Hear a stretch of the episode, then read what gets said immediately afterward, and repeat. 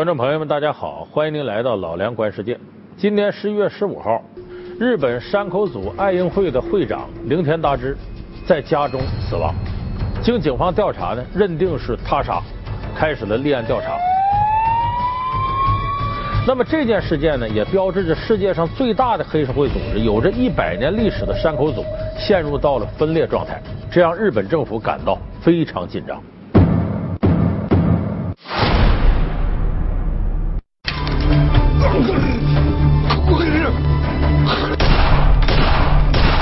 日本最大的暴力团伙，如今却公开分裂。原会长夜间家中被杀，大规模帮派火拼一触即发。从江户时代五十个码头工人起家，时至今日数万门徒活跃欧美、东南亚。是世界上最具历史的黑社会山口组。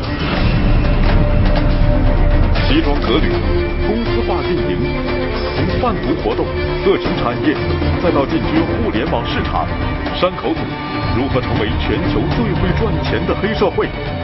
不可敌国的山口组又为何四分五裂？他能否借此机会完成从黑到白的彻底转型？本期老梁观世界为您揭秘黑白两道山口组不像黑帮的黑帮。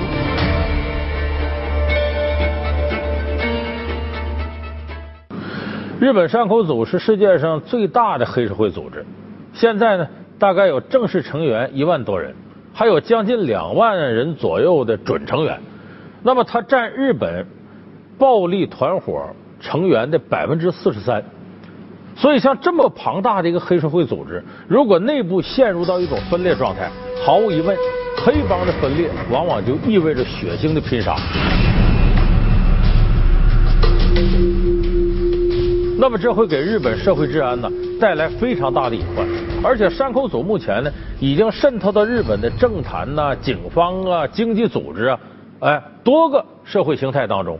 所以一旦它发生分裂，那么这些社会形态难免会跟着就受到很大的影响，会对它的社会治安呢带来不可估量的这种动荡。那么我们先来看看这个铃田达之的死亡到底是怎么回事。二零一五年十一月十五日傍晚，日本山口组岸鹰分会的铃田达之会长在家中遇害。日本三重县警方表示，遇害者头部有多处被殴打流血的痕迹，其遇害时双手双脚均遭绷带捆绑。日本警方已确定铃田达之是他杀，并进行立案调查。遇害者妻子和司机的证词是案发时他们并不在家中。到家后，一楼发现灵田大师满头流血倒地身亡。二零一五年是山口组成立一百周年，然而这个百年帮会却在今年九月突然陷入公开分裂的状態。据日本警方透露，此次铃田达之被杀，有可能是黑帮组织内部权力斗争的结果。都後初となる定例会が開かれるということで、警察が警戒に立っていて、周辺は緊張感が高まっています。山口組は都内でも約1800人の勢力を有しており東京で対立暴走事件が発生する恐れ は十分にあります山口组类似的分裂事件曾经也发生过，并导致长达三年多的火拼。一九八五年，围绕第四代山口组组长的宝座，山本广与竹中正久进行了激烈的争夺。最后，竹中当选新任组长，山本广恼羞成怒。带走山口组超过一半的成员，另起炉灶，成立了伊和会， 并在竹中正久接任第四代组长的第二百零二天将其暗杀。山口组群龙无首，为争做老大，双方发生激烈冲突，后发展为大规模黑帮火拼事件。日本多方人士分析，山口组此次分裂很可能导致社会动荡。日本警方已经进入紧急状态。那么我们呢，先得来说一说呀，这个日本这个山口组，它是世界上最大的黑社会组织，同时呢，日本呢还是唯一一个允许黑社会组织合法化的国家。所以也有人说呢，这合法化呢，造成日本的山口组啊是最不像黑社会的黑社会。那么它为什么会陷入到现在这种分裂状态呢？其实从今年八月份呢，这个分裂形势已经剑拔弩张了。它是由呢当时山建组的。这个组长名字叫井上邦雄，这个井上邦雄呢，是日本山口组第五代掌门人，呃，桑田兼吉的养子。他带领着十三个下边的分支团队，集体反对现在的第六代组长，就目前日本山口组的呃第六代掌门人，名字叫做小田健世，反对他。反对的理由是什么呢？这个小田健世啊，私心很大，甚至要把呢这个山口组的本部从神户呢挪到名古屋。而且小田健世作为这个总组长、掌门人，对下边的各个分支机构横征暴敛，每年呢每个月收的会员费，包括年节的礼金，额度都非常高，弄得下边各个组特别有意见。山口组第六代掌门人是小田健世，又称私人。他先后辅佐过第四代、第五代头目，被日本警察厅列为极其危险的人物。他曾策划过日本历史上规模最大的黑帮混战。一点二万黑帮成员参与其中。二零零五年，第五任掌门人渡边芳泽隐退后，四人在山口组总部登基。接任后不久，就因过去的案件被判入狱六年。四人虽人在牢中，依然严密控制山口组的行动。四人在服刑六年出狱后，直接出任山口组领导人职位。小田健世在积极扩大地盘的同时，将山口组一手打造成世界上最严谨的黑道集团。日本的黑帮约有三千个之多，如清河会、双爱会、道川会和筑吉会等，等所有的帮派都无法与小田健世掌管的山口组相提并论。所以这井上帮雄呢，呃，代表着十三个下边的组，呃，集体呢反对小田健世。那么他带走了多少人呢？他组织这十三个团队呢，成立了一个另外一个山口组，叫神户山口组，表示我这才正宗，哎，你那已经是修正主义变味了。所以他带领大概三千多人分裂出来。那么整个山口组的正式会员是一万人左右，就说三分之一的会员被他带走了。那么小田健士当然不肯善罢甘休，就说对这种分裂组织的情况不能容忍，要大力镇压。所以这时候这三千多人呢。井上帮雄呢，跟日本其他的黑社会开始联合，就是咱们坐在一块儿，然后共同的对抗小田健世。而且这些黑社会控制地盘呢，就是神户啊、东京啊、大阪呐这些个日本最繁华的地方。所以一旦黑社会团伙之间发生这种火拼的话，那么毫无疑问，日本的社会治安就会受到很大的威胁。恐ろしいですけど、落ち着いてほしいです。はい。 でも市民を巻き込まんような形で解決してほしいなとは思うけどね。那么呢，咱们今天要想了解山口组对日本社会的影响，咱们首先得解决一个问题，就是世界上几乎所有的国家都认定黑社会是非法组织，因为黑社会嘛，它是跟政府机构对抗的，黑白嘛，这两道的事儿，黑白可以说很难往一块掺和。可是日本承认黑社会是合法组织。 为什么会这样呢？从江户时代五十人的小型帮派，到如今世界最大的黑社会团体——山口组，如何成就百年暴力集团？二战后日本战败，内有老牌黑帮黑龙会称霸日本，外有朝鲜帮、台湾帮日渐壮大，内忧外患之中，日本为何成为全球唯一承认黑社会合法的国家？全力打造慈善形象。协助日本警察办案调查，山口组如何顺应时代，让日本黑白两道保持了微妙平衡？本期老梁观世界，不像黑帮的黑帮正在播出。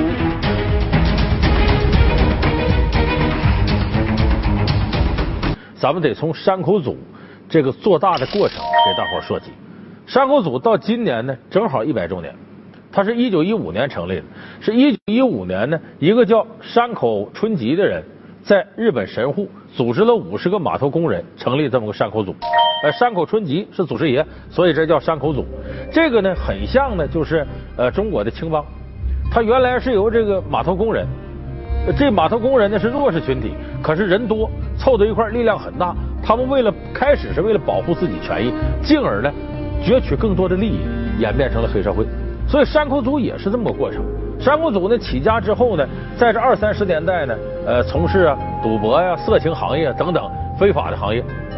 那时候由于山口组呢势力不够大，日本当时最大的黑社会组织是黑龙会，然后是玄阳社，但是这两个组织都参加了日本军国主义的侵略。你看，我们在印象当中记得什么霍元甲呀、陈真战呐，还上海滩呐，这些老的电视剧里边呢，往往都有日本黑社会组织在中国上海、北京各个地方进行渗透。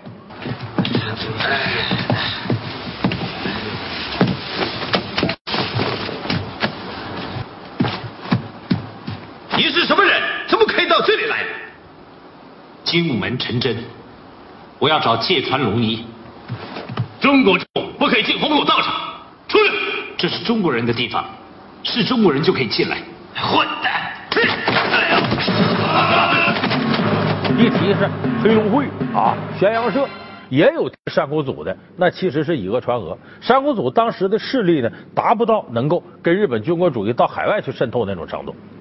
可是这一点是他弱项，后来恰恰变成他优势，那就是呢，我们说是一九四五年八月十五号，日本天皇宣布无条件投降以后呢，原来那些玄阳社、黑龙会啊，由于参与了日本军国主义的侵略，那么这个时候美国占领了日本，美国就宣布黑龙会、玄阳社这些参与过侵略的组织都是非法的，给我拿下，就把他们给打灭火了，彻底解散了。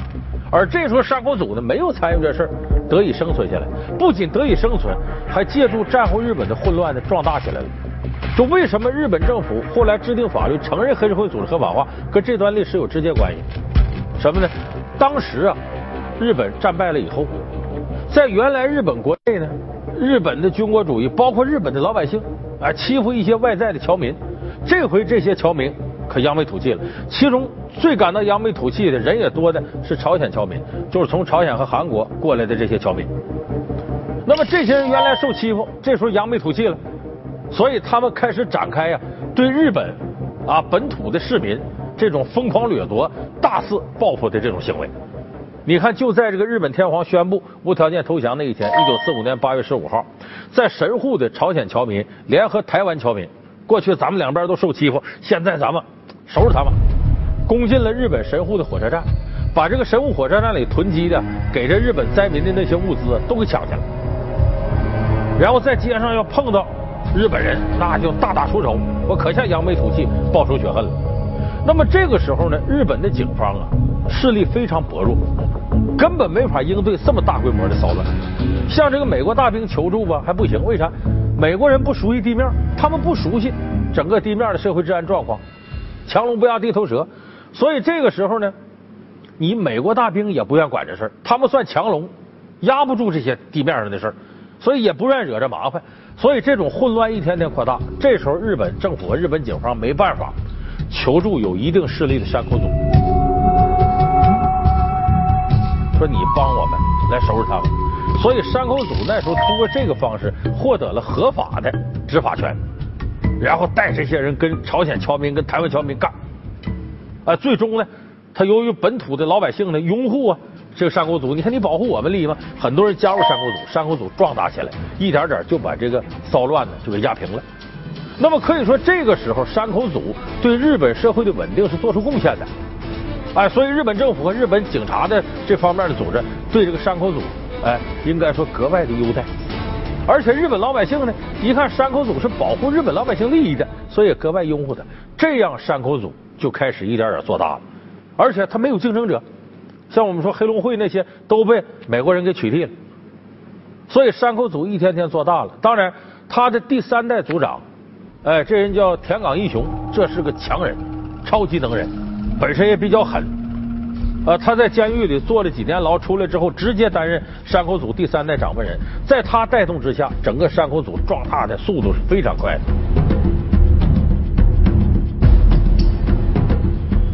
所以，这是为什么日本山口组成了日本乃至世界上最大的黑社会组织的原因，因为他在历史上，他跟政府之间是有这种关联的。所以，随着日本政府力量，你看战后经济也发达了，一点点起来之后，那么山口组面临着很大的威胁，因为政府是不会允许你黑社会组织独立在法律体系之外的。所以，从七八十年代开始，日本山口组做了很大的变化，这也是为什么他现在还是世界上最大的黑社会组织能够存在的一个原因。他做了哪几个变化呢？第一个变化是尽可能的。不违背日本社会的法律。其实我们可以看看日本山口组的组织纲领，你看看这几条。你看，大家看了这几条之后，发现如果你要不说这是山口组的组织纲领，你以为是哪个慈善组织组织纲领？就说他是按照日本法律的要求来约束自己下边的这些会员。哎，就说你们尽可能不要违背法律。当然，你要说彻底不违背法律，这是不可能的。他里边违法的事也没少干，但是呢，他尽可能不要跟日本的政府部门发生冲突。这是第一个。第二个呢，他要给自己树立良好的社会形象。取得日本市民的一些支持或者默许，这个形象怎么来呢？比方说，他有自己的会员规矩约束啊，不要扰民，甚至呢，某个地方发生骚乱，山口组的人比警察来的早，把这骚乱能平息。哪个地方发生凶杀案，山口组率先调查，把凶手送到警察局。哎，这样多次积极的配合警察组织的工作，所以山口组在这方面。哎，为自己树立的一个社会形象啊，应该说在很多日本人心里边认为山口组形象是不错的。再有一点就是积极参加慈善活动。你像在这个日本福岛核电站那个事故出现之后，不地震也跟着来了？这个地震过程当中，山口组反应比日本政府快多了，迅速组织了五十万美金的这个救灾物资，什么食品呐、帐篷啊、水呀，直接送到这个呃地震赈灾的现场。所以这个反应呢，也获得了日本市民的一致好评。所以山口组是从这几个层面来重新打造自己，树立良好的形象，制定严格的组织纲领，树立亲民的社会形象。山口组要打造这个不像黑帮的黑帮，还有哪些转型升级的策略？一边积极进军国内互联网市场，一边将非法贸易向境外渗透。与传统黑帮相比。日本山口组为何如此生财有道？本期老梁观世界，不像黑帮的黑帮，稍后播出。从这几个层面来重新打造自己，树立良好的形象。当然，这个不是最主要原因，最主要原因，山口组是尽可能的开始公司化。你像这个公司化，其实山口组是有远见的。就在五十年代的时候，那个时候山口组主要经营是什么呢？像日本的色情行业，山口组控制了一大部分，包括赌博、赌场。另外一个山口组乃至贩卖毒品，哎，贩卖毒品是暴利，他挣的钱挣的非常多的。可是那个时候山口组就有这种感觉，就是我们应该尽可能啊，向正行转，向合法的生意转化。ものすごく厳しくなった。今は三人いたら捕まるんだよ。あい名刺を出す、捕まる。ヤクザ全滅をさせようと思ってるんだろうからものすごく減ってますね組織全体の行動パターンものすごく変わってきた 所以在五十年代的时候呢，当时呢，很多日本的黑社会呢，还在对各种娱乐公司敲诈勒索的时候要保费的时候，当时的山口组第三代的掌门人，就刚才我们说的田港义雄，他就干了什么事呢？出资一百万日元，组织一个娱乐公司。把日本一些著名艺人签过来，然后直接用娱乐公司挣钱，这个在当时来看是非常非常超前的。那接下来在七八十年代日本经济出现泡沫的时候，哎，这时候山口组呢拿出大量的资金呢，进入到了房地产呐、艺术品呐、股市啊这几方面投资，赚了不少钱。到九十年代呢，日本这泡沫破裂呢，山口组马上及时掉头，改成什么呢？进行不良资产的这种整合。哎，说白了，在抄底的时候，低价拿了很多优质资产，然后再变卖。到新世纪之后呢，山口组积极进军互联网的市场，也开始在正行生意上有非常多的开拓。那么说，山口组就干这个呢，不干别的一样，他的贩毒这些还在做，但在哪个范围，开始把手伸到世界各个角落。你像美国呀、墨西哥呀、欧洲啊，都有他贩毒痕迹。就说山口组呢，对外是对外，对内。就像很多犯罪分子，尽可能在日本国内呢，咱们不惹事，哎，向正行、向正经的公司进行转化。本日をもって三能会新体制を発足いたします。 貢献役は私西野が務めさせていただきます。よろしくお願いします。所以我说这一点呢。那绝对不仅仅是山口组的这种办，在世界范围来看，包括意大利黑手党在内， 现在在这种法治社会的巨大压力之下，都开始一点点转型。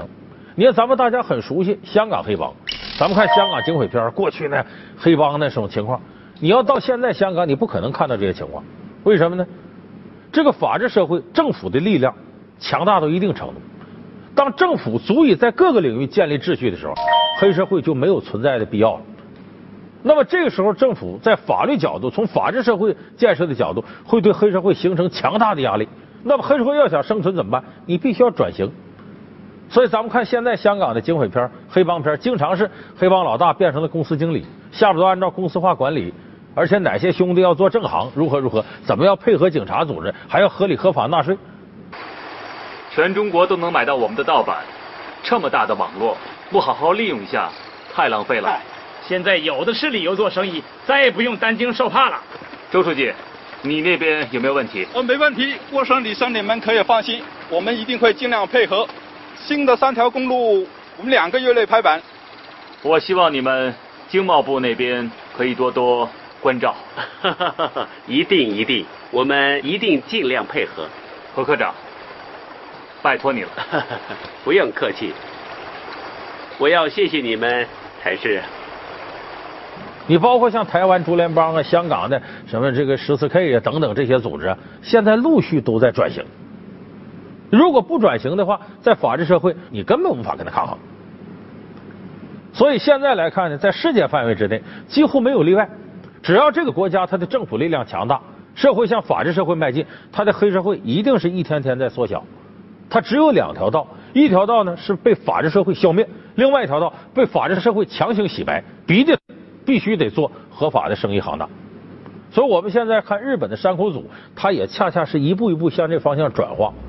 你看的说是说日本允许黑社会合法存在，但这种方式有朝一日可能山口组就给逼的在日本本土彻底转向合法的公司、合法的生意。而且现在山口组的经营能力到什么程度？二零一四年山口组一年的收入是八百亿美元，在日本所有企业里排到第九。排第八的是日立，日立一年是呃九百多亿美元收入，他们排第九，而且山口组的收入跟世界其他黑社会组织比，排他他是排第一的八百亿美元，排第二的呢是俄罗斯一个黑社会组织叫松彩沃兄弟会，一年多少才八十五亿，是他个零头。所以山口组现在有这样的盈利能力，日后就给他正式转向合法组织提供了一个非常好的桥段。所以我们说黑社会。违背政府正常秩序的组织，它肯定不会长久。一个强调法治的力量强大的政府，要建立法治社会的时候，黑社会在目前光天化日之下是无所遁形的。所以山口组从这次分裂到未来的转化，都是我们可以看到的一个正常的轨迹。也许在不久的将来，日本可能就正式宣布黑社会组织是非法的，因为到那一天，日本社会已经没有什么所谓的黑社会组织。好。感谢您收看这期《老梁观世界》，我们下期节目再见。